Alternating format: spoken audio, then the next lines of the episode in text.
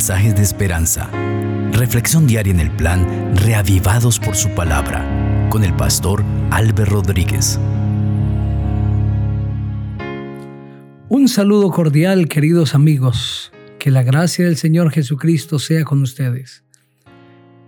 Vamos hoy a meditar en el primer capítulo del primer libro de la Biblia, el maravilloso libro de Génesis. Dios tendrá grandes verdades que enseñarnos en el curso del estudio de cada capítulo de este libro precioso. Les invito para que juntos oremos y pidamos la bendición de nuestro Dios. Padre maravilloso, gracias te damos por la vida. Gracias porque nos regalas la oportunidad de meditar una vez más en el texto bíblico.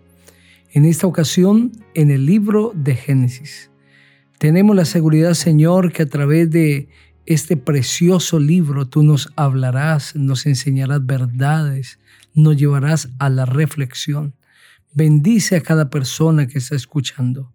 En el nombre precioso del Señor Jesucristo. Amén. El libro de Génesis en hebreo es Berechí, que es la primera palabra del texto hebreo que significa en el principio. Eso es lo que presenta el libro de Génesis, todo lo que ocurrió en el principio. Es el libro de la creación del mundo y Génesis significa origen.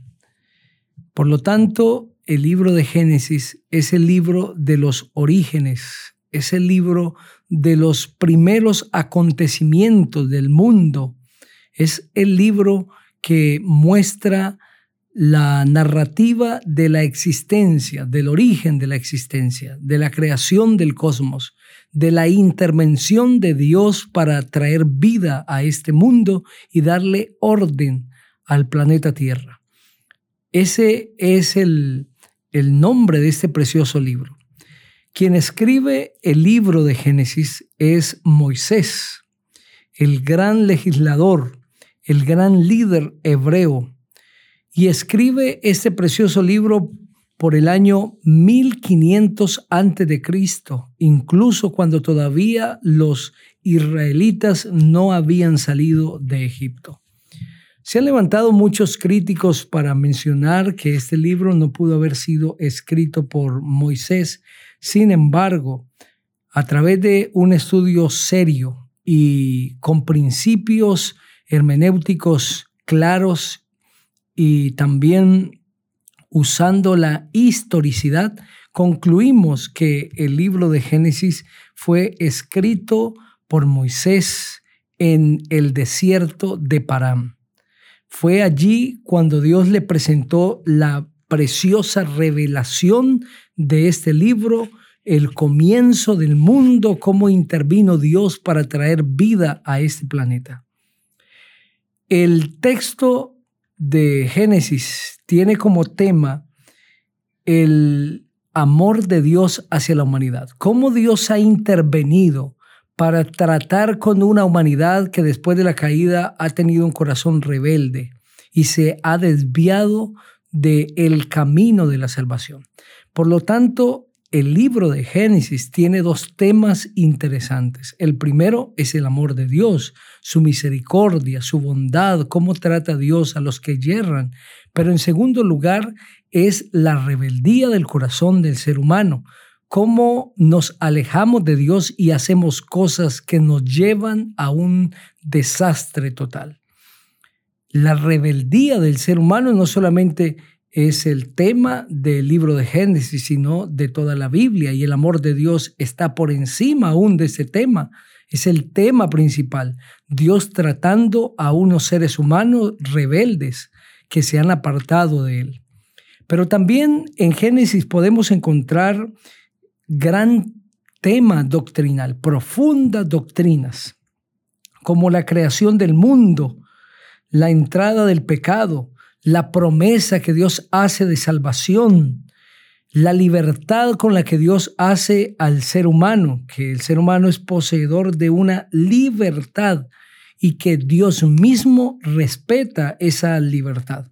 También encontramos otra maravillosa verdad como es la institución del sábado como día del Señor, como día de descanso y de adoración. Y es también en Génesis donde encontramos claramente la santidad del matrimonio y el establecimiento del hogar, de la familia, el ideal de matrimonio que Dios estableció para los seres humanos.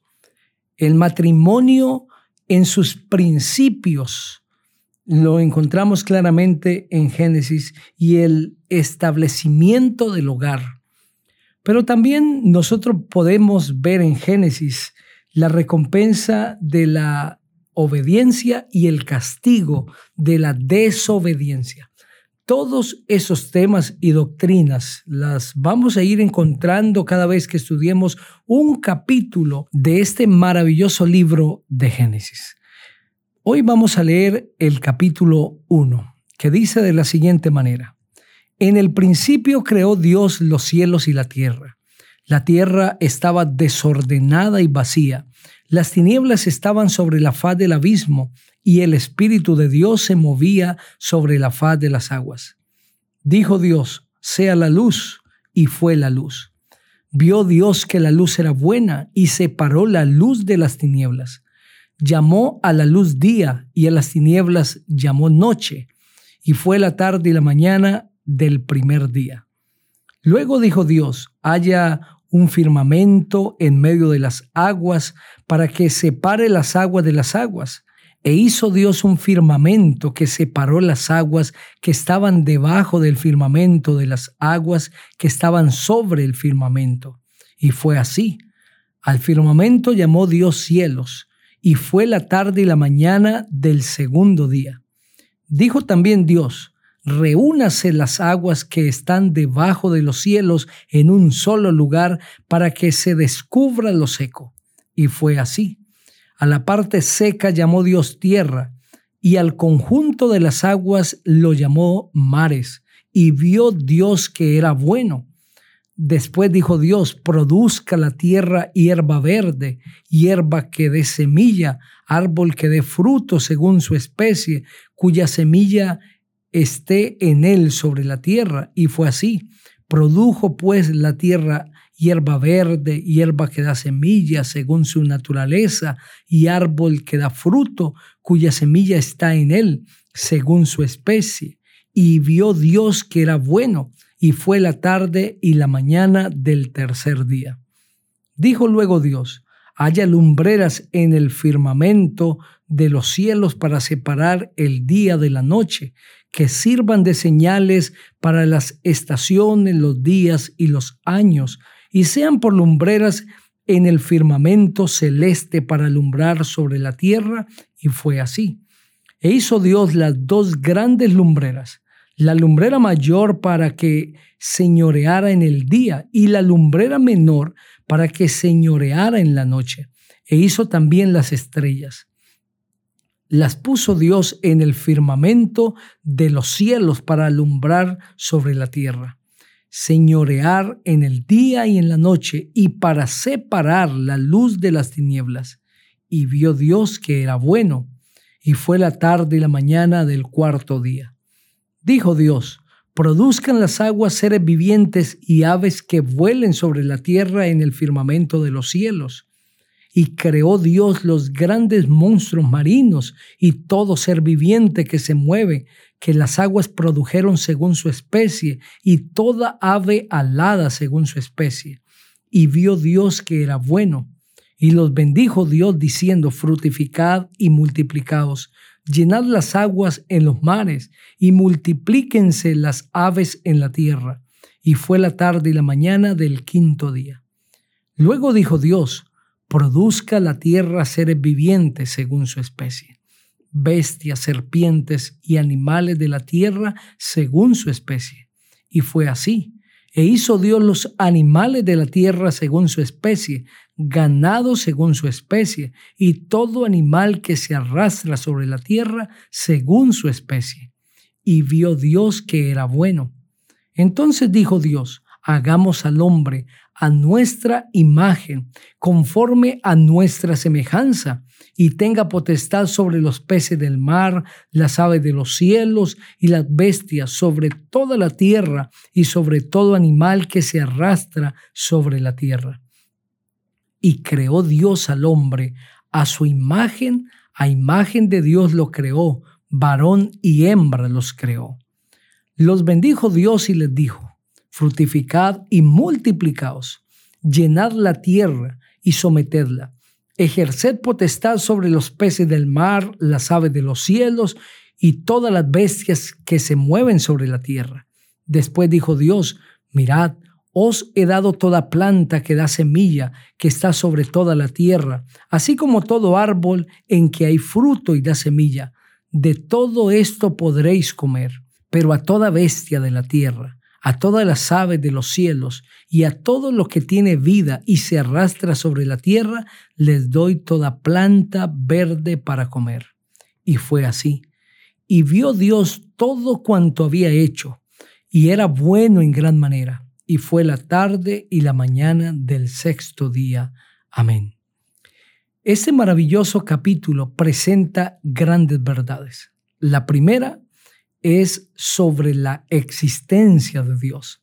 La Biblia no discute sobre la existencia de Dios, sino que asume que Dios existe desde la eternidad y por la eternidad. Es decir, cuando Dios le revela el texto a Moisés, este primer libro de la Biblia, Dios se muestra en acción. Y lo que presenta el primer versículo es a un Dios creando, a un Dios haciendo, a un Dios operando.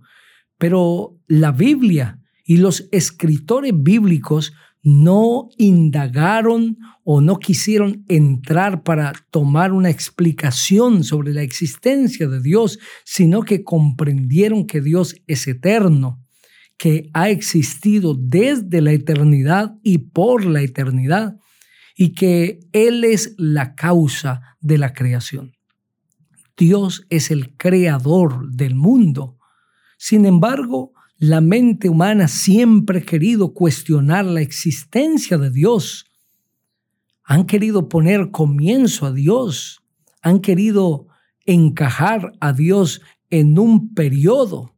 Sin embargo, queridos amigos, la existencia de Dios es un asunto que nosotros debemos aceptar en su revelación. ¿Qué se nos ha revelado? Que Dios es eterno, que ha existido desde la eternidad y existirá por la eternidad. Todo lo que digamos aparte de esta revelación no tiene fundamento y no tiene sentido.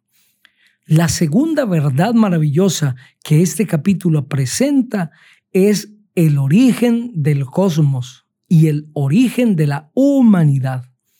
¿Cómo apareció este mundo? ¿De dónde vino? Pues la Biblia dice claramente que Dios creó. Él es el autor, Él es el, diseñador, Él es el arquitecto de este planeta y del ser humano mismo. El cosmos viene de la mano creadora de Dios. Esto es lo que presenta este precioso capítulo y lo narra de una manera clara. En tres días Dios crea espacios y usa otros tres días para llenar esos espacios. Qué maravilloso el orden que Dios usa para crear. Pero ¿de qué forma Dios crea el mundo? Noten lo que dice el versículo 1. En el principio creó Dios los cielos y la tierra. Y ahora dice el 3, y dijo Dios, sea la luz. Versículo 6, luego dijo Dios, haya un firmamento. Versículo 9, dijo Dios, reúnase las aguas que están debajo de los cielos en un solo lugar para que se descubra lo seco. Y si continuamos la lectura, vamos a encontrar que Dios dijo y se hizo. Es decir, el mundo fue creado por la palabra poderosa de Dios es que la palabra de Dios es viva, es eficaz, es poderosa. Bien dice el libro de Hebreos en el capítulo 11, el versículo 3. Por la fe comprendemos que el universo fue hecho por la palabra de Dios, de modo que lo que se ve fue hecho de lo que no se veía. ¿Qué fue lo que creó el mundo? La palabra de Dios. La palabra de Dios es poderosa. Dios ordenó y se hizo. Y lo interesante es que cuando Dios crea este planeta, Dios hace una creación única, singular, porque Dios crea sin usar materia preexistente. Una creación sin materia preexistente. Noten lo que dice el versículo 1. En el principio creó Dios los cielos y la tierra. Y la palabra creó en el hebreo indica una creación sin usar ningún elemento que ya existiese, solamente a través de la palabra de Dios. Ahora pregúntate, querido amigo, si la palabra de Dios en su poder pudo traer la existencia a este planeta, pudo ordenar este planeta que estaba desordenado y vacío y darle forma. Y a través de la palabra de Dios todas las cosas fueron creadas ¿No crees que la palabra de Dios es suficiente para resolver tus problemas y tus necesidades? Si Dios pudo ordenar hágase la luz y se hizo la luz, podrá ordenar que tus problemas sean solucionados y se solucionarán. Podrá ordenar que tu familia sea transformada y será transformada. Solamente tienes que creer en la palabra de Dios y debes acercarte al Señor de una manera especial. Fue Dios el que creó y no solamente creó el cosmos, la naturaleza, la flora, la fauna, sino que también creó al ser humano. Pero es interesante que cuando Dios decide crear al hombre, hace algo especial. Dios no solamente dice que aparezca el hombre, sino que el texto dice, Dios dijo, hagamos al hombre.